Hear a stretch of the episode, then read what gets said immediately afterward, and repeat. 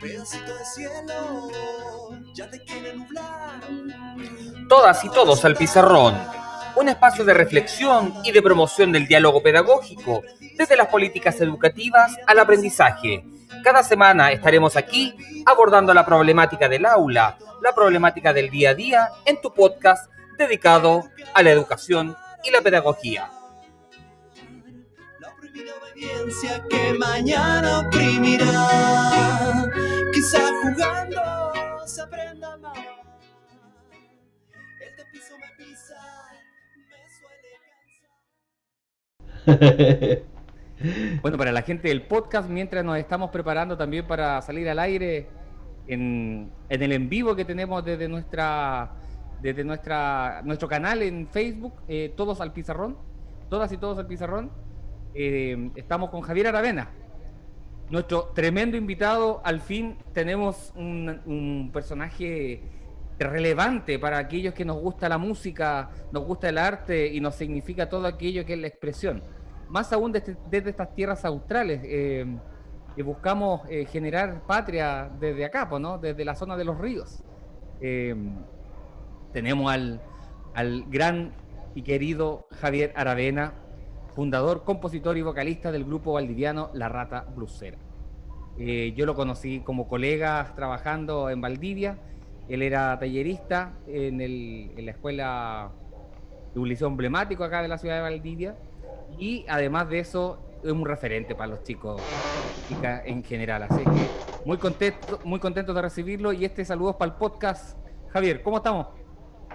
Eh, muy bien, muchas gracias. Aquí muy contento de estar compartiendo eh, contigo nuevamente, Francisco, como bien comentabas, primero de una manera más formal en todo lo que es el área de formación, ¿no es cierto? Y ahora conversando un poco sobre, bien sobre, sobre pedagogía. Mira, mira la mezcla. Vamos a ver qué sale la mezcla. Si le idea es crearse un nombre y ver qué sale. Eso. Ya, yo creo que vamos saliendo al aire nomás. Se te escucha un poquito bajo así cuando estamos hablando en el... Ahí, sí- ahí sí. A ver, Espérate, vamos a cambiar entonces el sistema de. ¿Ahí me escuchas bien? ahí te escucho un poquito bajito. A ver, vamos a cambiar entonces el, el- y vamos a ocupar el micrófono para que se escuche bien. Ya. Referencia. Eh, a, a ver el Spotify que dice para poder sacar el... Aló, aló. ¿Ahí cómo se escucha? Ahí se escucha bien, sí. Un, dos, dos. Ahí sí. Perfecto. Bueno, pero mientras tanto, la gente del podcast extraña- extrañará una voz. Aquella voz de Don Germán. El muchacho tuvo algunos inconvenientes, nada grave, pero sin embargo está con nosotros desde la distancia. Te abrazamos de aquí, querido y, y- y querible Germán Manriquez Blake. Muy bien, muy buenas tardes a todas y a todos los amigos del Pizarrón. Estamos nuevamente en un episodio más. Después de un largo tiempo de distancia, hemos tenido un tiempo de reconectar, de resignificar. Ahora que no está Don Germán, ya les contaremos por qué no está, pero de reconectar junto a nuestro querido y esperado momento de estar al aire. Con ustedes, nada más ni nada menos se presentará un amigo, eh, un, un ícono de nuestra tierra austral, de esta zona de Valdivia, de Valdivia al país, eh, y, co- y colega, eh, sobre todo también alguien con a quien uno no solamente es grato conversar, sino siempre escuchar. Con ustedes ya, ¿para qué más saludo, no? ¿Para qué más preámbulo? Con ustedes, don Javier Aravena, vocalista, fundador de nuestra querida banda valdiviana, La Rata Blusera. Javier, welcome. Bienvenido. ¿Cómo estás, Francisco? Un gusto. Muchas gracias por la presentación. Eh, muy agradecido, ¿no es cierto?, por la invitación. Y, y creo que Germán, yo creo que se corrió hoy día, porque como él de es del CDB y yo soy de las ánimas, creo que no iba a soportar el bullying de este, de este, de este rato. Así que un gran saludo a Germán, gran amigo, gran persona. Le, le Gran vamos a decir a periodista. Germán, Germán, te anduviste corriendo, te asustó porque los últimos partidos la ánima, y que no me escucha ahí Gerardo, ¿ah? porque, pero los últimos partidos la ánima está dando una buena cátedra de básquet cada vez que juegan. Lo bueno que acá mismo, ¿no? No, no- no Sí, es- no, aquí en la casa, así que estamos que aquí en la casa nomás, estamos No, bien, no hay otro mejor en el, en el equipo que los de aquí de Valdivia. El resto Exacto, lo intenta, lo intenta. lo intenté, claro. Bien, eh, bueno, damos la, le damos las gracias, ¿ah? porque esto lo venimos ahí tratando y pensando en eh, teniendo una nueva mirada del- de, lo que vamos conversando también aquí en Todos al Pizarrón, una mirada que intenta entregar una visión, una visión de perspectivas que a veces olvidamos, ¿no? Cuando estamos haciendo eh, este ejercicio de lo educativo, más en tiempos de pandemia, o sea, es una situación que es bueno visibilizar y yo creo que lo importante es con gente que eh, uno comprende que tiene una trayectoria relevante para que su palabra tenga sentido para todos, ¿no? Eh, ¿Cómo has visto este tiempo tú de pandemia y, de, de- y del ejercicio también de, de la educación? Porque tú que también tienes aula y tienes harto, harto trayecto ahí en ese sentido. Eh, claro, es bueno entender el contexto eh, no solamente mm, nacional, sino diría yo mundial de, de la responsabilidad de los, de los estados, la responsabilidad de los gobiernos, la responsabilidad de las instituciones públicas eh, con la cultura y la educación.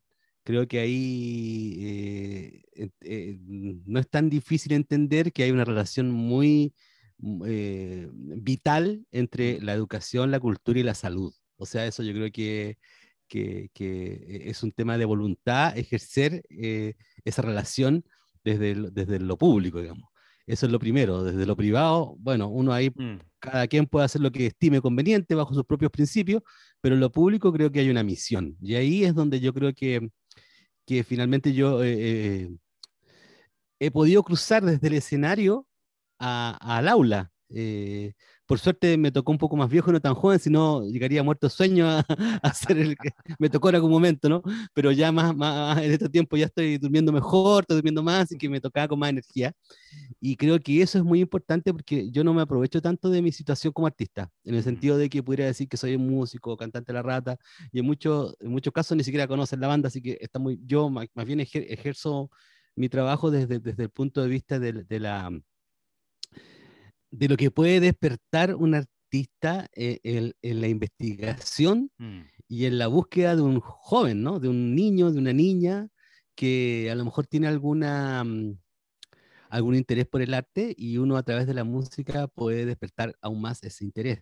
Yo creo que eso es como una primera cuestión así que tiene que ver ni con metodología, ni tiene que ver ni con planificación, tiene que ver con, con, con el hecho de insertarte en el aula nomás, de ser parte de, de- de este proceso de formación, yo diría incluso hasta espiritual, sin, sin poner la religión de por medio, ¿no? Eh, eh, en el sentido, ¿no es cierto?, de la formación valórica.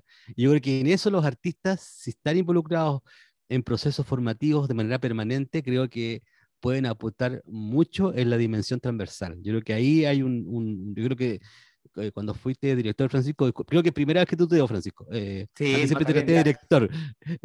Uno siempre es un ciudadano. claro.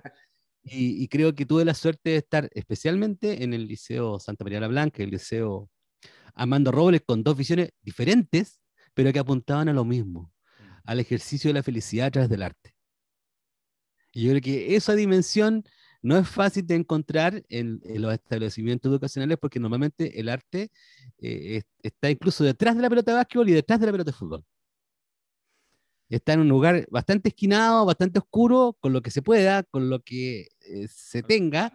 Entonces no se le da un buen trato a, a- a, digamos, a, a- la experiencia que es lo mismo que el deporte. Entonces yo creo que ahí yo tuve la suerte de estar en este, en este espacio donde me sentí muy, muy feliz, muy agradecido, porque me- además fue, fue, digamos, coincidente que, apare- que aparecieron las dos oportunidades y por suerte eh, me dieron la posibilidad de estar ahí. Pero bueno, lamentablemente el año pasado terminó porque el alcalde que había, que por suerte ya no está, eh, decidió terminar con los talleres, porque era un gasto. Y disculpa, yo, yo siempre, a veces no me recibo en más lugares y, la, le- y las direcciones del DAN tienen mucha relevancia. No voy a hablar personalmente de la persona que me parece que era un nefasta, la que, que Valdivia, o la que todavía está, creo, no sé. Creo que ahí es donde realmente eh, se puede fortalecer realmente mm, la posibilidad de un niño como yo, que era muy mal alumno, que, era, que pasaba apenas todos los años eh, que quedó repitiendo dos veces, yo quedé repitiendo dos veces el curso, porque a mí me interesaba la lectura y me interesaba la poesía. Yo estaba todo el día leyendo y escribiendo poemas y no me interesaba nada más. En mi época no fui comprendido y en mi época también, con un poco de flojera, ¿por qué no decirlo? También es responsabilidad de parte de uno, me pegué dos veces repetición de curso. Y cuando salí del, del colegio no sabía qué hacer con mi vida y por suerte tocaba guitarra y un amigo poeta me recomendó escribir canciones. Y mira dónde estoy ahora con 50 años, ya con varios discos, con, eh, siento con cariño más que con respeto. eh, y, y creo que sobre todo desde ese lado, desde el niño desordenado, desde el niño que no tiene, por suerte hoy día es diferente, ya se entendió que hay diferentes inteligencias, ya se entendió que no todos tienen que ser ingenieros, no todos tienen que ser abogados. Y, y yo siento que uno va a, a- a tratar de decirles la guitarra les puede salvar la vida, muchachos. Sí. La guitarra les puede salvar, eh, puede ser su manera de navegar en la vida. Y, y yo creo que ahí, disculpa que haga todo este contexto, Francisco, pero creo, creo que ahí está el, el- el principal, la principal misión. Luego, ¿cómo hacemos que eso realmente funcione y tenga planificación y sea efectiva y tenga resultados y llegue y transforme? Eso ya es un trabajo eh, de responsabilidad. Sí, no, mira, de partida no, no hay nada peor que censurar. O sea que aquí las opiniones efectivamente son lo que son, la verdad. Sobre todo cuando estamos hablando de educación. Yo creo que lo que tú mencionas no es menor. No es menor cuando están las, dónde están las prioridades de aquellos que toman decisiones a la hora de decir o de decidir qué es lo mejor para otros, ¿no? Eh, para tomar decisiones de ese tipo hay preparación o debiese haber preparación, debiese haber eh, eh, que- con- construcción de criterios, ¿no? Eh, Mm, y, mm. y- y en esa construcción de criterio, efectivamente, eh, existen matices, pero no por eso faltas al ejercicio de la contención del desarrollo educativo de los niños y niñas, ¿no? Creo que eso es un elemento importante. Eh, y, y va más allá incluso de la situación particular que señala Javier. Yo digo que tiene que ver con una situación casi macro también. Sí, sí, una insistencia absurda. Cuando hemos perdido dos años, vamos a enterar de pandemia y todavía estamos hablando que si hay que volver a clase o no hay que volver a clase. O sea, en ningún momento se logra instalar, primero, eh, cómo hacemos para volver sin caer en el sesgo y entendiendo que cuáles son las posibilidades reales.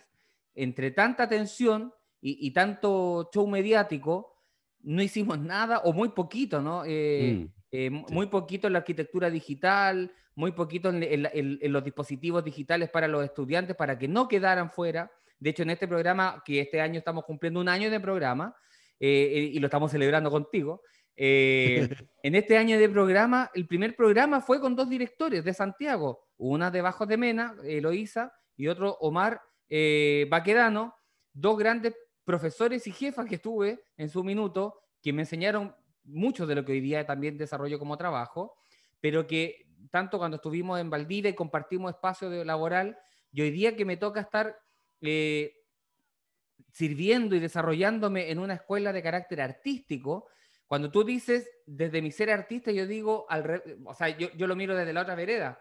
Nosotros, profesores, eh, cuando tenemos que ponernos en disposición de la- del acto educativo, creo que eh, eh, el arte no puede ser la excusa, la Mm. excusa como de la terapia o como del chiche, hoy mira cómo tocan, o, o mira cómo dibujan, no mira, es al revés, lo que tú dices Mm. es de una profundidad tan, eh, ta- eh, tan honda, eh, y disculpa la redundancia, pero tiene, Sí, el tocar guitarra y, que el consejo de un alguien que me dijo, oye, eh, tú escribes poesía, eh, nexo perfecto ahí, en, en esa dinámica, y hoy día tú te instalas como, como referencia, ¿no? De un trayecto artístico, pero artístico, imagínate que tu desarrollo artístico te lo hubiese colaborado con intención, ¿no? La escuela.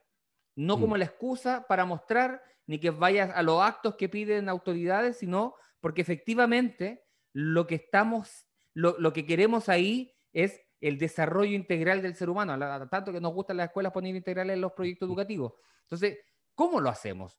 ¿Cómo lo pensamos? Y, y- y no puedo no preguntarte cuando tú me, me vas contando, y, y te agradezco que me, me- nos abras este espacio tuyo de decir, desde mi ser artista tuve que emigrar a la educación. ¿Cuántos profes debemos migrar a ser artistas? o debemos migrar hacia la comprensión emocional de la experiencia de ser artista para que efectivamente nuestros estudiantes aparezcan en nuestras clases, virtuales, híbridas, presenciales, como sea, el vínculo humano trasciende esta, esta pantalla, incluso lo que nosotros estamos haciendo hoy Mm, día. Mm, Entonces, mm. ¿cómo educamos la estética y la ética eh, desde el- la expresión del arte? Y, y ya para meternos en tierra también del otro nombre, si aquí la idea es que, qué vamos a tejer con la pedagogía y el blue. ¿Qué nos, y tiramos y, te- y tensionamos hacia allá también? Eh, no sé si fue muy, mu- muy compleja mi pregunta, me decís nomás. No, no, no, pausen, ah, no, me, es me com- doy la vuelta el perro hasta que dijo el dicho. es, co- es co- porque es complejo eh, tener una mirada, además, es complejo tener una mirada y una visión respecto de algo que, que tiene que ver con, con el espíritu de los pueblos. Mm, O sea, eh, a mí me gusta mucho una frase que dijo Jorge Baradit, que mm, cuando ganaron el premio estos muchachos en- eh, con, el, con, el, con, este, con el oso, en, ganaron el, el, digamos, el Oscar, y él dijo, mira, eh, eh, ese Oscar se lo ganaron ellos, no se lo ganó el- el- la cultura chilena, se lo ganaron ellos porque en Estados Unidos para hacer ese mismo corto tienen 40 personas y ellos eran 3. Entonces, no podemos decir que un premio a la cultura chilena, sino que un premio al sacrificio de ellos. Y él, y, y dijo, y dio el ejemplo de la música, dijo, y aunque tengamos ranking, aunque tengamos radios con números unos y qué sé yo, con Billboard, la música chilena y la cultura chilena se sigue definiendo en el campo porque ahí hay una tradición que tiene que ver con conservar la música desde la vida diaria, donde el abuelo le enseña al papá y el papá le enseña a su hijo y el hijo le enseña a su hijo y trasciende eh, la vida en el sentido artístico, o sea, el arte es parte de la vida. Hacer empanadas es tan importante como tocar cueca. Entonces, yo creo que ahí es donde sacarle esta dimensión, como dices tú, esta dimensión de, de dirección de, de extensión, eh, esta dimensión de ahora todos, ahora todas son como Mm, comprensión del medio, así como que, ¡ay, qué lindo suena! Pero al final es lo mismo que antes, y a veces peor. sí. Entonces, yo creo que ahí no es que tengan que haber artistas. Yo creo que también saquémonos la también seamos responsables los artistas. Los artistas no estamos todos preparados para entrar al aula, Mm, porque es una alta responsabilidad. Y eso también hay que asumirlo. O sea, no puede llegar un artista eh, desde la, de la barra, del bar, a hacer clase. Y te lo digo por experiencia, no lo, no lo estoy acusando a nadie, te lo digo porque yo lo hice. sí. Y, me- y- y en su momento no lo pensé y realmente era muy grave. ¿Qué ejemplo le estaba dando a esos niños? ¿Cómo te van a creer esos niños si llegas desde un espacio donde te estás divirtiendo, ¿no es cierto?, a hacer clases? No puede ser. Entonces también los artistas la embarramos y a veces hay profesores o directores o establecimientos que se la juegan por un artista y el artista mismo se encarga de cerrar las puertas por 10 años más. También tenemos que asumir nuestra responsabilidad los artistas respecto al proceso. Ahora que uno está más grande, está más viejo, entiende todo esto. eh, estaba un poco más perdido en esa época, seguramente. Mm. Todavía estoy perdido, pero no tanto. Y creo que ahí, creo que ahí es donde tiene que haber una conversación como la que estamos teniendo ahora, o como, mira, la directora del, del Liceo Santa María, que yo aprendí mucho con ella, también aprendí en el Príncipe de Asturias, que trabajé antes, eh, por el fin del, del, del 2009, 2008, 2010, trabajé tres años en el Príncipe de Asturias, también aprendí mucho, aprendí mucho porque aprendí a planificar y todo eso, lo, lo que aprendí también en el Liceo Sa- Santa María, lo que aprendí también en el Armando Robles, todo eso después yo lo aplico al trabajo artístico. Todo lo que yo aprendo de los procesos de planificación, los procesos de, de- de entendimiento, sobre todo aprender de los profesores, o sea, el- ya llegó la pandemia. ¿Quién se ha hecho cargo de, de- de la- del sostén del espíritu de Chile y de los pueblos? Han sido los profesores. Los profesores haciendo clases desde sus casas. Eso yo creo que, aunque sea repetido, y lo podemos, vamos a tener que repetir un montón de veces, porque los profesores se están haciendo cargo de sostener la salud mental de las casas de este país. Entonces, finalmente no se hace cargo de la salud porque finalmente la salud está en la guerra Mm, en la guerra, está compitiendo con la muerte directamente. Un profesor está haciendo clases online con un niño que probablemente tiene 12 años y se tiene que hacer cargo de su, de su hermano de 6 porque la mamá, a pesar de la pandemia, tiene que salir a trabajar. O en la casa viven 8 personas en cuatro piezas. Esa es la realidad online de la educación. Entonces, finalmente, el arte incide, no, no debería incidir desde el aula. El arte debería ser una proyección desde el aula. Por eso creo que, creo no equivocarme, espero no, he leído bastante, he vivido algunas experiencias educativas, creo que si algún alcalde del mundo entiende que hay que reunir salud, cultura y educación, en muy poco tiempo va a proyectar un cambio en la cultura del territorio. Mira, diste en el clavo con varios elementos que a mí de verdad siempre me hacen eh, sonido positivo en, la complejidad de salir del, amateurismo y, del, de la buena voluntad, ¿no? Que, lo que tú dices, oye, tengamos esta voluntad, pero esta experiencia que tú construyes y cuando dices, eh, ya me pasaba del bar al colegio, daba un pésimo ejemplo, pero e, ese, ese develamiento muchas veces que tú haces te permite hoy día tener una mirada eh, en retrospectiva, pero también de proyección, cuando expresas, oye, eh, ¿qué pasaría si, no, si, si algún alcalde o algún eh, gobernador o alguien que lidera un territorio hace esta conexión? Hace esta conexión de, de la salud, de, de, la cultura, de la escuela, eh, ¿Cómo se enriquecería ahí la comunidad? ¿Cuánto ahorraríamos también en, prevención de, mm. una serie de enfermedades? De, venía escuchando otro podcast que hablaba de salud mental y, me quedé como en, la tecla del que, no prevenimos, que no nos acompañamos, que eh, acciones como dejar sin espacios de, oxigenación a los niños y solo mm. lenguaje y matemática una y otra vez, o sea, primero no hay ética, menos educación de la estética, estoy formando individuos instrumentales, estoy mm. formando más bien niños y niñas eh, que los podo, los podo de tal manera que solo aparece eso y no les quito, y les quito todo lo que pudiesen llegar a ser. Cuando lo que tú hablas y, lo que tú relatas es una experiencia. Yo, y, otro elemento también que uno se va pegando eh, con, algunos, con algunos temas ahí, y es que la gracia del arte en la educación es la experiencia, porque no hay otra cosa que se aprenda mejor que encarnándolo en el, en el hacer, en el pensar, en el decidir, en el errar en la decisión. ¿Por qué en la escuela no nos permitimos eso cuando estamos eh, en, el, en un instrumento, en algún arte escénico, en algún arte visual? Eh, ¿Por qué no sentimos el blue? eh, claro, por eso también tiene que ver con lo que fluye, ¿Cuánto nos cuesta fluir? Estamos tan maqueteados. Eso es muy mm. complicado también de, sostener desde lo burocrático. Te hablo también desde la vereda que mm. debemos eh, estar respondiendo una y otra vez eh, y dejamos de sentirnos, ¿no? Yo, e, ahí estuvo también la gracia de decir pedagogía y blue. O sea, ¿cómo, lo, cómo, cómo, lo, cómo hacemos esto, pero también cómo lo sentimos, cómo fluye esto, ¿no? No sé, ¿qué, qué opinas desde ahí también, Javier? O sea, es, es, es muy relevante por ejemplo, si no lo dice tan específicamente con, con, los alumnos y alumnas o con las personas jóvenes que están en estos niveles educacionales, eh, no lo dicen directamente, pero yo trataba de entregar el mensaje que el momento que ellos entraban al taller ya, eran, ya son artistas ustedes. Ya eligieron ser artistas. Ahora comenzó el proceso. Y había otro niño que no era del, del, del, del, del LAR, sino que era del, de Santa María que yo llegué, primero tenía cursos de 30, 40, imagínate tratando de hacer un taller de, de, y ahí yo me adaptaba nomás.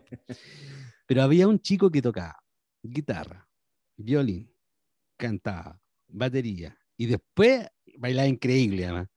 Entonces, y él no iba al taller, po. No iba al taller. No, profe, yo no me interesa. Y yo me piqué, po. Dije, ¿cómo, cómo no vas a estar en el taller si ¿Pero que estar aquí? Pero ¿por qué? Entonces después ya le empezamos a molestar, le decía, oye, mira, tú llevas la música dentro tuyo, nunca te va a dejar la música. Es parte de ti. Y me queda mirando. Oye, le dice, ven, Cristian, eh, ¿qué canción estás escuchando? Y no me pescaba, no me pescaba. ¿Qué música estás escuchando? ¿Qué instrumento estás tocando? No, profe, si no me interesa. Al siguiente año, en cuarto medio, no tenía cómo sacármelo de encima. Pero, y el papá, empezó a llegar porque sus amigos empezaron a meter. Y porque yo finalmente lo, lo, que hacía era dejarlo existir. algunos, voy a contar cosas que no iría a contar porque fui director, yo algunos los dejaba dormir. Y le decía, duerme, porque si no dormiste, eh, está mal. Pero profe, no, déjelo que duerma. Despertará en 20 minutos más, no lo moleste. Él tiene el derecho a dormir en mi clase. Después conversaremos con él qué pasa. Y si yo encontraba necesario que me quedara grande, lo derivaba al psicólogo, al asistente social, porque habían personas que llegaban porque no habían dormido en toda la noche porque al lado había fiesta. Mm. Y él llegó de no dormir a mi taller a las 8 de la mañana. Entonces, si yo no comprendo esa realidad o no intuyo esa realidad, que no estaba durmiendo por flojo, estaba durmiendo porque estaba muerto de sueño, y después él se hizo amigo mío, ahora es peluquero, vivía en un barrio bien complejo, nos pillamos en la calle, nos saludamos, eh, y generas un- una confianza que a lo mejor en ese momento no tiene con nadie de su casa. Y esa, esa, ese, ahí es donde tu responsabilidad tiene que ser más alta porque tú no te puedes hacer cargo de situaciones que a veces son más complejas y para eso están los especialistas, psicólogos, asistentes sociales. Entonces también mi función como tallerista no era solo enseñarles a tocar, sino que era dejarlos existir, dejarlos que sientan. Y cuando se mezclaban chilenos, me acuerdo que en un momento había chilenos, cubanos, colombianos y venezolanos en mi sala. Y yo los dejaba existir, porque eran diferentes. Y un uruguayo, una uruguaya bien. Yo decía, chicos, este, este momento, este espacio es único. Tenemos la posibilidad de comprender cinco culturas diferentes. Sí. Nos- pero no sabían dónde quedaba, por ejemplo, en otros cursos no sabían dónde quedaba Cuba. ¿Dónde queda Cuba? Em, cerca de México, parece. Entonces lo ahí me vi. di cuenta que era más grave. el- no era que. Entonces ahí finalmente le hice un par de clases donde hablamos de los países, de la cultura, de las danzas y de los bailes de cada país y dónde quedaban ubicados en el mapa. Es que, En tercero medio. De verdad que lo que tú estás haciendo ahí, o lo que me estoy relatando, disculpa que te interrumpa, pero eso es didáctica, cuando la- los profes o, o- o- la- o las personas dicen, oye, la, la didáctica es eso, a, a este ejército de personajes que se dedicaron a compartir memes, no, no, no memes, eran frases y, y reflexiones de Humberto Maturana, pero cuando tenían que estar con los niños y las niñas, la tra- los trataban como si no existieran, Mm. lo que tú dices no es una, no es una herejía, Eh, porque hiciste entrar al estudiante en la sala, de alguna forma lo hiciste existir ahí. Claro. El dejar dormir quizás fue el momento de que le validaste su cansancio y el, y el estudiante te respondió fuera de ese tiempo. O sea, la educación también es, eh, ti- tiene un trayecto que no son la hora 30. La educación es, un, eh, es atemporal, eh, pero se ejecuta en el presente. No sé cómo explicarlo, pero Sí. tiene esa característica que la lograste develar súper bien y que eh, más allá de que efectivamente el niño o niña haya sido o, o haya decidido ser artista de, de alguna interpretación, le permitiste el, el- el oxígeno en su minuto para que no se rindiera o para que decon- deconstruyera ese mundo que, en el que había vivido y lo que hoy día está teniendo es una oportunidad a partir Mm. de pequeños gestos que hacen la vida entera. No sé, eh, disculpa que te haya interrumpido, pero te- tenía Por que favor, decirlo. es que eso es. Y finalmente yo verme sentado ahí.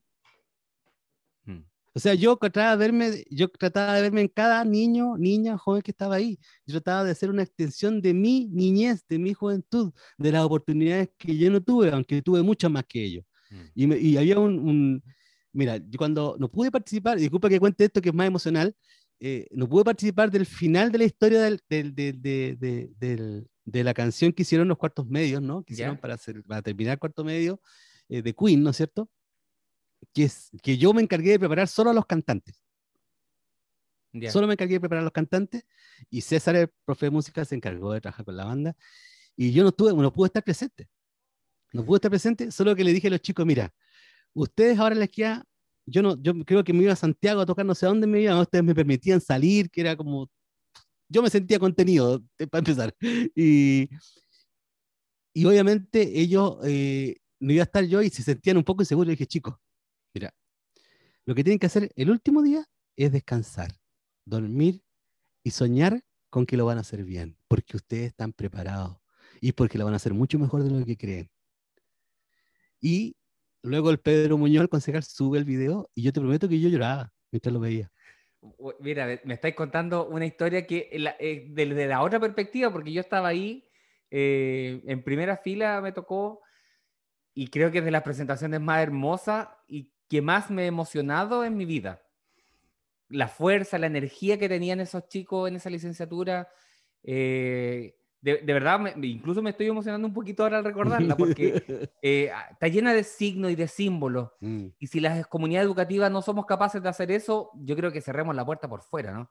sí, Eh, sí, y tú me sí, estáis dando un relato que yo desconocía eh, y que te agradezco que nos obsequies en, en este programa, más allá de la contingencia, pero eh, qué tremendo el- el- la experiencia vivida y revivida hoy día contigo. Eh, no, no lo sabía, que los Sí, cabros sí, lo sí. hicieron maravilloso, ¿qué querés que te diga? Sí, no, Fue que fue, para mí fue alucinante. desbor- desbor- desbordante todo lo que, lo que lograron en todo, o sea, porque tremendo trabajo también de, de César ahí, de todos los que estaban ahí, El paisano. pero, el, pero además, además, el guitarrista y cantante, que en este minuto no recuerdo su nombre, eh, que es un tremendo, tremendo Ay, artista, entonces, y, y, y bueno, Egidio, exactamente, además un nombre muy, particular. Egidio. Eh, me, un día me dice, le digo, oye, Gide, ¿tú a qué te vas a dedicar después? Po?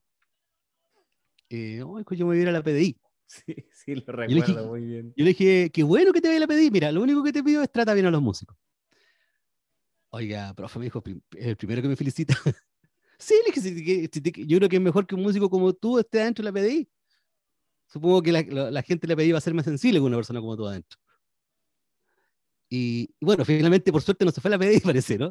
No sé qué se dedicar no, no le siguió la pista a Egidio, pero, después, eh, eh, pero eh, en algún minuto ah, sería bueno eh, volver a ver. Saber, eh, saber qué quedó, pero bueno, la- y eso, por ejemplo, es darle un apoyo a él, porque si él se sentía en seguridad de ser PDI, había que decirle, dale, Mm. dale, para adelante, me decía, oye, dedícate a la música, ¿cómo voy a hacer de, investigaciones? No, todo lo contrario, mi labor era, tú nunca vas a dejar de ser artista porque estés en la PDI.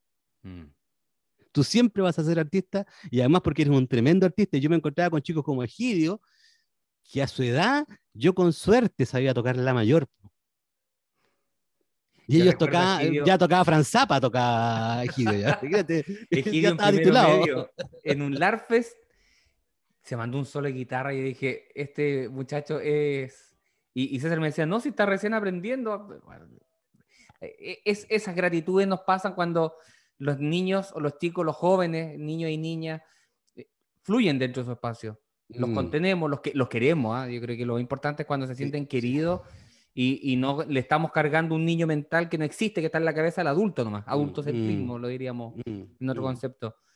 Qué, qué distinto es cuando haces ese gesto, porque hasta a mí también me cuesta mucho a veces eso. Y digo, pero te, ta- tan talentoso. Pero es mejor a veces decir que bueno.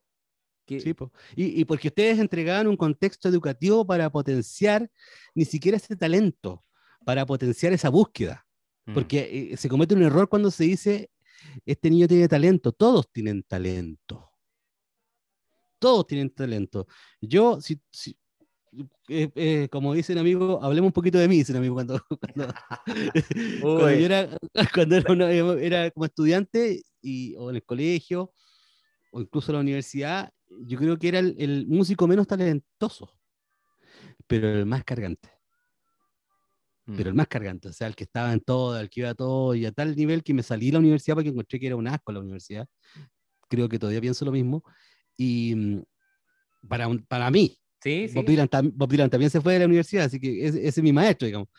Y, pero nada es, menos. es una, es una manera de decirlo, no es que sea un asco en la universidad, sino que yo en ese momento eh, decidí con la guata, no decidí con, Sí. con- y me retiré a la universidad y me fui a estudiar a la calle, o sea, estudié con maestros particulares, viajaba a Santiago a estudiar con Alet Jaquier, que es una tremenda cantante fulano, y ella, no, ella me cobraba más barata porque sabía que yo venía de Valdivia y viajaba, salía de Valdivia a las 9 de la noche, llegaba a las 9 de la mañana, después llegaba, tomaba un, una micro y llegaba a un metro, ya iba una hora más, y llegaba recién a las 12 del día a tomar una clase de una hora para volverme el mismo día y volver en bus, y eso lo hacía una vez al mes, como seis meses lo hice.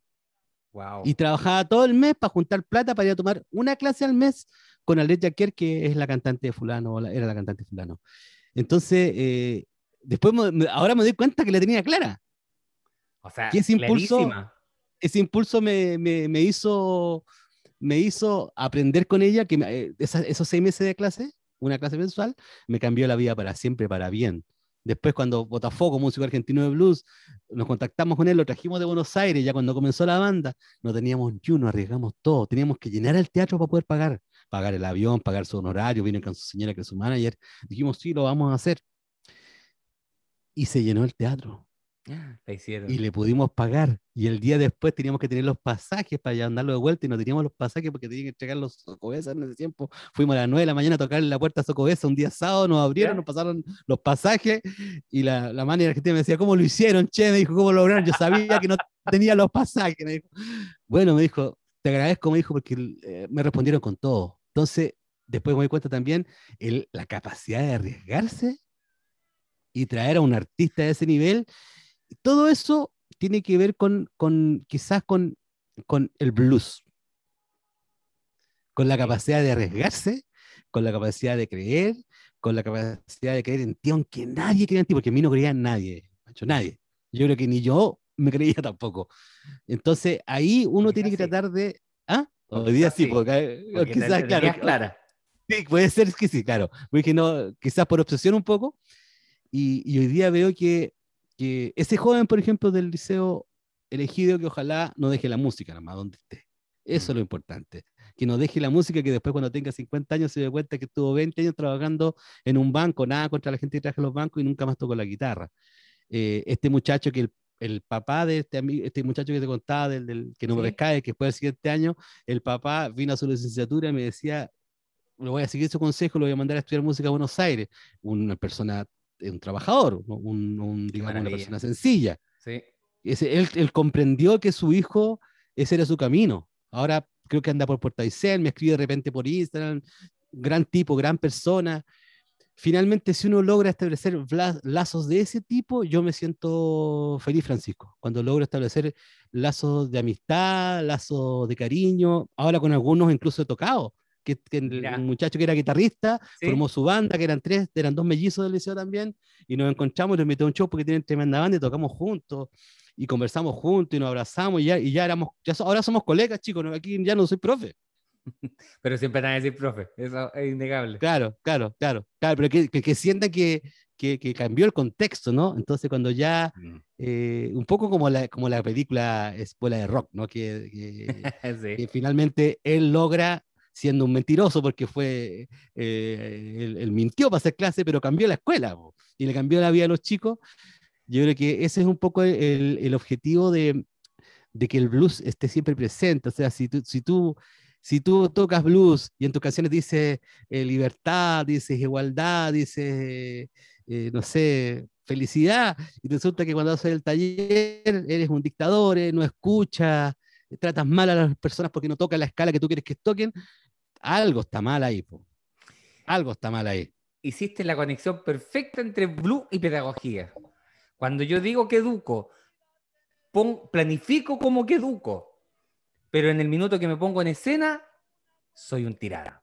Eh, eh, esa es la De hecho, el, el- el- colega ahora que tengo en Temuco, Gonzalo, dice, eh, solo hay música o, o- o está el artista cuando el artista está en escena, está la gente y fluye lo- la emoción, ¿no?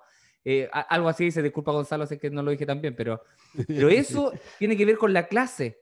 Eh, solo hay aprendizaje cuando efectivamente está el encuentro entre el profe, el estudiante y aquello que vamos a hacer en conjunto, y ahí fluye. Mm, mm. Por eso no puedo ser inconsistente. Por eso debo ser un ejemplo o tratar de, de generar con lo que digo, hago, a él le dé referencia y decir, ah, sí, lo dice y lo hace. Eh, creo que hiciste de verdad que ca- casi si te hubiese dicho, oye, podéis decir esto, por favor, que es que el proceder, y esto lo entendí de Lola Hoffman, si hay profesores escuchando esto, conozcan a Lola Hoffman, un libro que se llama Encuentros con Lola Hoffman. Si son profesores Lo y están perdidos, Lola Lo Hoffman anotar. es... Ese libro a mí me cambió la vida para siempre y ella dice que el proceder es el que da el ejemplo, no el lenguaje, no la palabra, el proceder. Puedes proceder en silencio y eso va a cambiar la vida para siempre. Entonces los profesores, ten- nuestra tendencia, como tenemos, igual eh, es fácil criticar a un profe, pero un profe está en una presión de una malla curricular absurda en muchos aspectos, al menos en música. No, no, no, no voy a hablar de No, la otra el- especialidad la- que no la en conozco. general es así, solo que hoy día tenemos una oportunidad en la priorización, que es la fisura que nos acaba de regalar el sistema.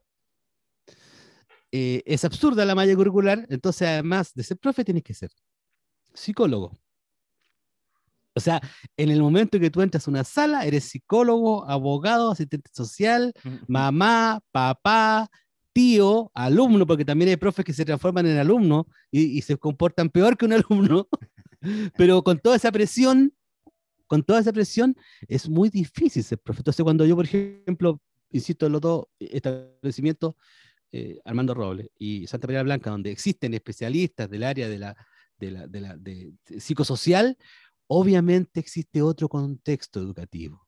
Al profesor se le, se le, se le saca esa carga Mm. y además eh, tienen existen hoy día los asistentes de educación. O sea, un profesor puede trabajar con un asistente de educación, que ese asistente se encarga de bajarle más aún la burocracia al profesor y el profesor puede hacer clases.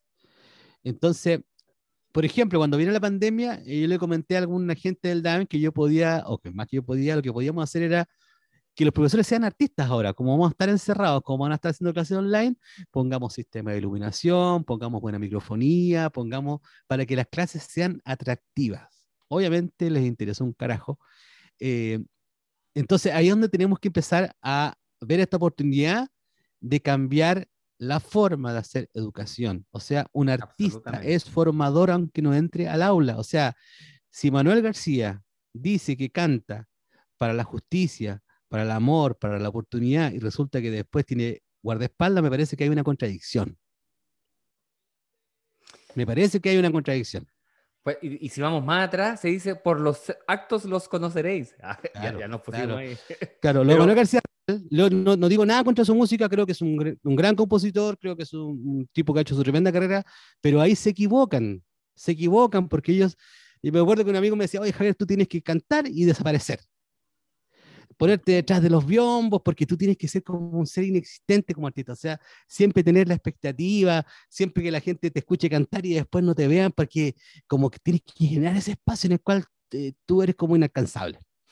Yo le dije, mira, yo trabajo para poder recibir ojalá un sueldo y para poder tomarme una cerveza con la gente entre medio después del show. Si yo no logro eso, me siento que fracasé como artista. Bueno, Y creo que con el tiempo, claro, no solamente puede ser una cerveza, puede ser un té, No, un no, no. café, un eh, una manera de decir. cerveza valdiviana, por favor, ¿cómo no? ¿Cómo Claro. decir que no? Entonces, eso, por ejemplo, pasa lo mismo en el aula. Si tú Ahí, ahí generas distancia al salir del aula es porque lo hiciste mal, aunque entregaste buenos conocimientos, buenos procesos, buena metodología, pero no generaste esa relación emocional con las personas, es porque no estás, edu- no estás educando, solo estás entregando información. Estás haciendo instrucción. Mm, Estás, Mm. estás dando instrucción, estás haciendo, estás pasando la materia, pero no estás generando lo más importante del proceso educativo, que es el encuentro entre personas, la- el vínculo emocional Mm. que me activa y me permite aprender. Si el, el miedo no permite que aprendas, el miedo te, te va a hacer responder para salvarte, mm, pero no vas a- eso no significa que, que respondas bien una prueba, no significa que hayas aprendido. Por eso Mm. las pruebas cada vez van más en retirada, porque las pruebas son un signo de control más que una evidencia de que estamos aprendiendo. Eh, oye, yo creo que eh, estamos sobrepasando aquello que se había soñado con la pedagogía y el blue, ¿no? El- porque estamos llegando a temas casi como si hubiésemos, eh, nos faltó solo citar a Freire, nos faltó solo citar a Nuria, a, a Scliar, de verdad que... Pero, pero Francisco, igual tienes razón que de repente es fácil caer en eso, en citar a Freire, citar a, a- sí, a- y es mucho más simple. Y es mucho más simple, pero te lo aprendiste nomás. po. Pero no sé, yo estudié pedagogía en música tres años, me retiré, pero varios compañeros míos terminaron. Uno de ellos, Pato Rebolleo, que es un gran profesor de música, que él lo que hizo fue pescar el currículum y echarlo a la basura. Y el tipo lo único que hace con los cursos es enseñarles una o dos, tres canciones al año, y todos tienen que tocar, cantar, metalófono, y dejó la escoba en Purranque. Y dejó tal la escoba que en México ocupan el método Rebolledos, lo estudiaron por los videos que él hacía y lo ocupan y lo aplican. Él, después de que hizo su famoso Empurrán, que salió en televisión, Canal 13, TVN, por ser el, el, el re- de real escuela de rock, digamos, Sí. eh, en un, además en un colegio monja, imagínate, dejó la escoba, y, ese, y ellos cada curso sacaba, eh, interpretaba una, dos o tres canciones, y a final de año, cada curso presentaba una canción en el Teatro de Purranque, en el concierto de gala Una maravilla. y le ofrecen irse a Colegio a Santiago, Colegio Alemán, después de todos estos años que dijo, no, no, no, yo no tengo nada que hacer ahí. y se fue a Chonchi, a una isla a Chiloé, porque él es de allá a una pelea más brava todavía.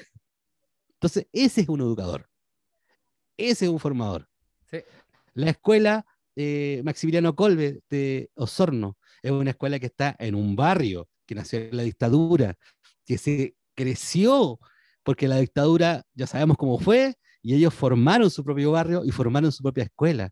Es una escuela artística que ya tiene, ellos están de directores, hay un par de amigos, hace 15 años, y es una escuela en que publican discos increíbles, hacen encuentros latinoamericanos de música folclórica, y en los discos graban los alumnos, los profes, los papás, los vecinos. Te podría nombrar varios ejemplos, la escuela popular, la escuela de música en, en Puerto Varas, que le pidieron al DAEN una escuela que estaba botada, ellos se hicieron cargo. Hoy día tiene 20 años esa escuela y ya les dieron el dinero para construir su propia escuela. Mira, Entonces, eh, ahí está el proceder. Y, y ese proceder, bueno, lo- me, lo, eh, me decía un profe que tuve también, eh, querido, y tuvo también acá en el programa El Pato Alarcón, ¿por qué María Montessori no puede estar acá? ¿Quién dice que ellos, que los tenemos que estudiar y que además tienen una posición geográfica muy diferente a la construcción cultural nuestra, eh, ¿por qué ellos no pueden ser aquí? ¿no? Eh, lo que tú estás contando son puras referencias que permitiría, primero, vis- visibilizar aún más o más que visibilizar, conectar las experiencias, porque creo que no hay nada más relativo, perdón, relevante que poder comprender cómo, el, eh, cómo otros lo han hecho. Porque esto, esto no va a parar, esto sigue, eh, las experiencias educativas, los estudiantes, los niños que se van formando, hay, como te digo, las experiencias de escuelas artísticas que es finalmente la construcción, la promoción del acervo cultural de, de- de la región, de la comuna, del país, de, de un territorio, la verdad. Y, y si eso lo hacemos solo desde aquí, eh, creo que de, de la cabeza, ¿no? Para la gente del podcast, Mm, sí, eh, sí. eh, no, no, no vamos a lograr llegar a, a aquel objetivo que es que primero los niños que puedan aprender, descubran, desvelen, sean sujetos históricos y, y las herramientas que le entreguemos los profesionales de la educación les permitan armar un proyecto de vida para que sean felices. No significa que andemos todo el día riendo ni que no tengamos conflictos Mm, claro que sí. significa que claro. es encontrar dónde vibro, dónde, dónde soy Mm. feliz, eh, para afrontar las dificultades, y finalmente eso es, eh, que no sean adultos Sí, amargados que eh, hacen lo que tienen que hacer porque no les quedó otra. Qué terrible va a ser vivir así, ¿no? Qué terrible va a ser sí, crecer en una profesión que odio trabajarla. Eh, y ahí Mm. también nuevamente el- el- la valoración y el sacrificio a una gran cantidad de profesoras y profesores que hoy día han sostenido la sociedad, el- ellos lo han, la han sostenido en la articulación desde sus casas, desde nuestras casas, decir, de- con nuestros internet, computadores. eh, ahí hemos perdido dos años, casi dos años de pandemia, viendo quién es el, quién tiene más color que el otro y hemos olvidado lo más importante, los estudiantes. Sí, pues, eso, eso, eso es lo emocional, el magma emocional lo han mantenido en alto los profesores. Eh, me acordé de dos cosas. Uno, eh, yo siempre hacía encuestas como para entender un poco qué, qué, qué sa- cuál es el, digamos, más que nada, el contexto sonoro en el que crecen los chicos. Y entonces le hacía una encuesta, em, ¿qué música te gusta? Me aparecían respuestas, no me gusta la música, por ejemplo. Ya. Respuestas raras que yo las entendía nomás, no hay problema, no es que no le guste la música. Después, eh, ¿qué música escuchaba tu abuelo? Eh, no sé. ¿Qué música escuchó tu hermano? No sé. Y otros me respondían todo muy bien, ¿no?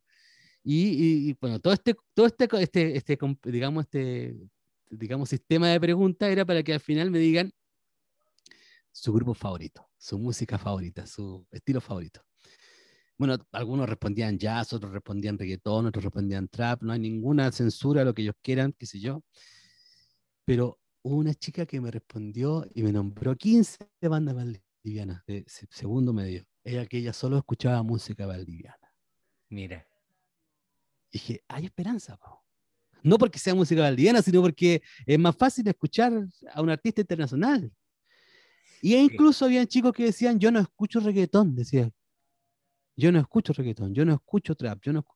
¿Qué sé yo? Decía, chicos, si esto no es una pelea de trap, reggaetón, rock, eh, eh, ustedes pueden escuchar lo que quieren. Y ahí yo entendía, decía, eh, lo- yo lo dije, los miré menos a los chicos. Ese fue mi, mi gran desazón al principio. Lo, lo- lo pensé que no sabían y la verdad que sabían mucho más que yo. Y ahí me di cuenta de que, que lo que tenía que hacer era poner sobre la mesa nomás. Servir la mesa para que ellos puedan eh, Mm. eh, existir, ¿no? Y como lo que dices tú, que para cuando después sea un adulto, sea un adulto feliz y a lo mejor solamente se dedique los sábados a juntarse con los amigos. Hay una experiencia de un señor que se llama Mississippi Hurt, que es un músico antiguo norteamericano que tocaba en el campo, tú, como, como paillaco. Así, ¿Ya? él tocaba saca, saca paillaco. Y su música grabó dos discos en su vida. En toda su vida grabó dos discos. Y esos discos corrieron por todo el mundo y todos los músicos de los 60, 70 se influenciaron por él. 50 también. Y a fines del año 60, si no me equivoco, o 50, perdón, lo descubre un productor. Y le dice, Mississippi, ¿sabes qué? Ya tenía 70 años, le dijo, ¿sabes qué? En realidad tú te mereces mucho más, te quiero llevar a Nueva York.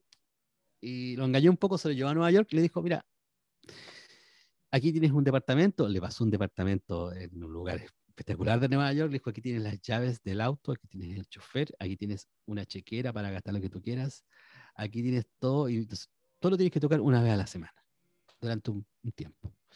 Y dijo, Ya. "Mm, ya le dijo el negro. Al mes después, fue a buscarlo y no estaba. Y el, el negrito le dejó una nota, te agradezco todo lo que me diste, no gasté ni un dólar. Nunca salí del hotel, solo estuve aquí descansando y me volví a mi pueblo porque echaba de menos a mis amigos. Identidad. Identidad. No, él, él nunca se perdió. Es para él grabar mus disco era parte de un proceso que no tenía que ver con su vida, tenía que ver con su vida más importante era juntarse con sus amigos todos los días a cantar al atardecer. Y Mm. para eso él vino a la vida. Entonces, eh, no hay que perderse en el tema de la música porque muchos de repente cuando entran a hacer talleres, como profe, yo quiero ser famoso, quiero ser... No, no, no, ahí estás equivocado. Si vas a hacer música para ser famoso, te equivocaste camino. O sea, la, la Se música equivocó ayer, joven. de taller, claro, la música eh, tiene otros, otras, hay una historia en la música. O sea, eh, nosotros, yo estoy aquí parado porque hubo gente que murió, hubo gente que fue maltratada, los bluseros, primeros bluseros morían enfermos, solos, muy mal. Mm. Y yo me dedico a una música en la cual tengo que ser consciente de que tú también vives en un barrio donde hay problemas. Entonces tú puedes ayudar a cambiar la historia si tomas la música como una herramienta social también. Entonces, hoy día la crisis es una oportunidad de transformación. Aunque parezca que está oscuro, oscuro, oscuro, oscuro, oscuro, porque está oscuro, oscuro, oscuro, eh, es una oportunidad de transformación. Y la transformación comienza por uno mismo. Súper, súper relevante eh, el- lo, lo que llegas a decir en relación al, al desarrollo de lo que el- la persona o el artista va sintiendo, el, el estudiante va sintiendo. El problema no es el trap, y, y me quedé con eso, no es el trap, no es el reggaetón, es que toda su experiencia musical o, o de emocionalidad sea solo eso. Eh, cuando yo le Mm. doy otros, otras experiencias, otra forma, yo puedo ir del trap al blue, al- a la música clásica, y no va a pasar nada porque finalmente voy disfrutando y comprendiendo a disfrutar qué es lo que estoy viviendo. Eh, y creo que menos es más, ¿no?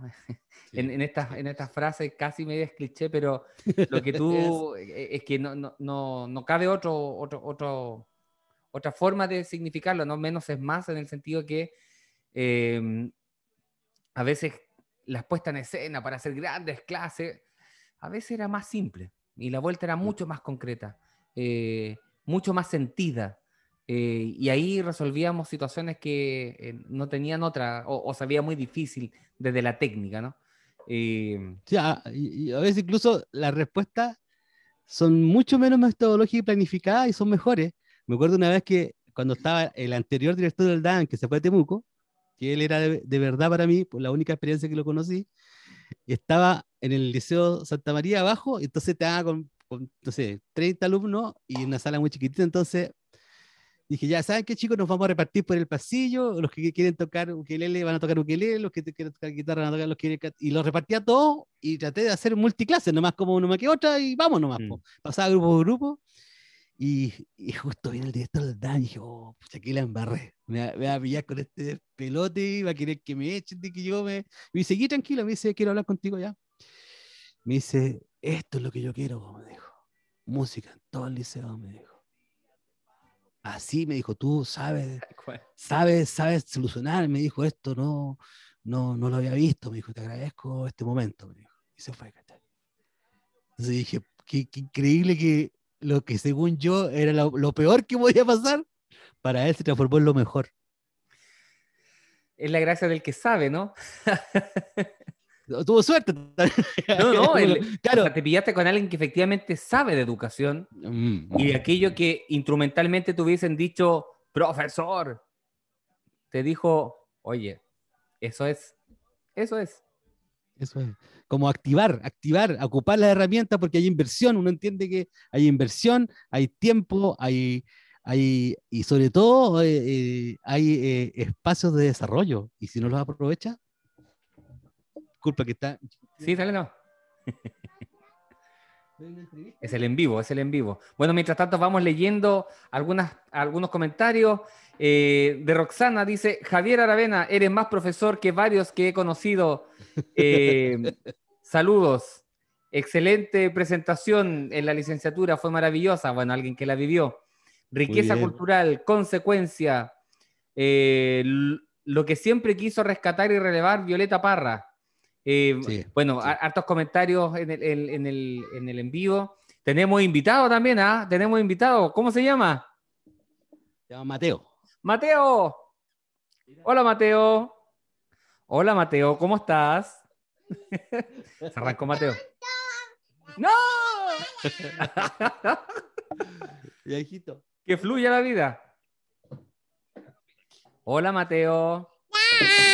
¿Cómo estás? ¿Ah? ¿Cómo estás? Te dicen. ¿Viste? Me like. entrevistando. Ah, Un sí, like, pues estamos ¿viste? conversando ahí con el papá. Canta algo, ¿eh? La, la, la. Listo, ya. ¿Viste? Ya te di- Bien. Quédese eh, conmigo aquí. Está grande, Mateo. Está tremendo ya. Pasó por, los por las aulas también, Mateo, ya. Ya pasó. Sí, pasó Ojalá que no lo escolaricen. que pase No, por las no, aulas, no. pero que no, no lo vuelvan un escolar. No, el otro todavía no va a la escuela. Ah, ya, muy bien. Está con los papás nomás.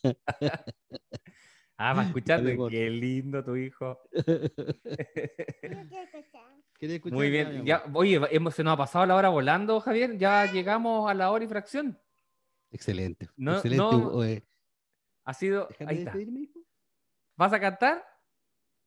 No. Anda cantando ya, está bueno para cantar.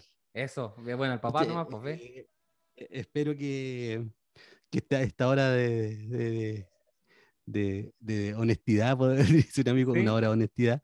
eh, bueno, qué, qué lindo que, que exista esta posibilidad de hablar de educación y, y yo también tengo esperanza, Francisco, de que este sea una instancia en que se iluminen quienes tienen cargos importantes y toman decisiones. Creo, yo me ilusiono mucho con la alcaldesa que tenemos en Valdivia, que las primeras señales que ha dado son maravillosas ella, así que yo creo que ahí de- debería haber un cambio en la visión porque tiene que ver no solo con la legalidad, no solo con, Mm. con las posibilidades, tiene que ver también con la voluntad y con visiones innovadoras. Y lo más innovador hoy día es tratar de que, la- que- de que el, el arte sea parte de los procesos, más Sí. que sea como el, el- el espacio nomás de, como de entretención, ¿no? Sí. Eh, Y es- creo que eso es importante. porque es la expresión del humanismo puro y duro, ¿no? Eh, al, al revés. Eh, ahí vamos escuchando con Mateo también, pero también efectivamente tenemos la, la energía de, y esperamos que todos aquellos que, tanto como en Valdivia, que te- tenemos mucha esperanza ahí, eh, todos aquellos que hoy día tengan que desarrollar un cargo público, se comprenda que el arte o la música en general no es una acción de, para mostrar y decir qué lindo lo hacen. Detrás de eso hay trabajo, horas de, de- de dedicación. eh, hay harto, hay, hay harto, hay harto tiempo, hay harta decisión, hay harta riqueza en las familias que también en esos niños y niñas que ahí se desarrollan, que no son solo el chiche, son eh, seres humanos que crecen para construir efectivamente una sociedad distinta. Eh, y, y esperemos que vamos, a entender, vamos entendiendo eso así también. Te agradezco, Javier, este tiempo, este momento. Pedagogía y Blue, yo creo que no podría haber sido mejor. Y, y me voy para volver a escuchar el podcast después por Spotify porque hay varias cosas que quiero anotar y volver a, re- a buscar porque fue muy bueno. Yo lo pasé muy bien por lo menos en el, en el capítulo, Javier. Muchas gracias, Francisco. Muy feliz de, esta hermosa conversación sobre, sobre pedagogía, sobre crecimiento y sobre todo de tratar de, de- instalar la reflexión en este minuto donde podemos generar cambios importantes para los procesos formativos en nuestro país. Eso, Javier, gracias, gracias, gracias por el momento. eh, fue de, de esos encuentros que vale la pena volver a escuchar una y otra vez. Un abrazo, querido, querido y gran Javier Aravena, de la Rata gracias, Rupera, que lo tuvimos todo abrazo el a rato. Eso, gracias, gracias. Listo, un Abrazo. Aplausos. Chao, chao. Nos vemos la próxima semana en todas y todos al pizarrón. Chau, chau. Chao. Este remanso de aguas claras, un día de mayo despertó. Era el otoño, años 60, la muerte en bote. Pedacito de cielo, ya te quiere nublar. Todas y todos al pizarrón. Un espacio de reflexión y de promoción del diálogo pedagógico, desde las políticas educativas al aprendizaje. Cada semana estaremos aquí abordando la problemática del aula, la problemática del día a día en tu podcast dedicado a la educación y la pedagogía. La obediencia que mañana oprimirá. Quizá jugando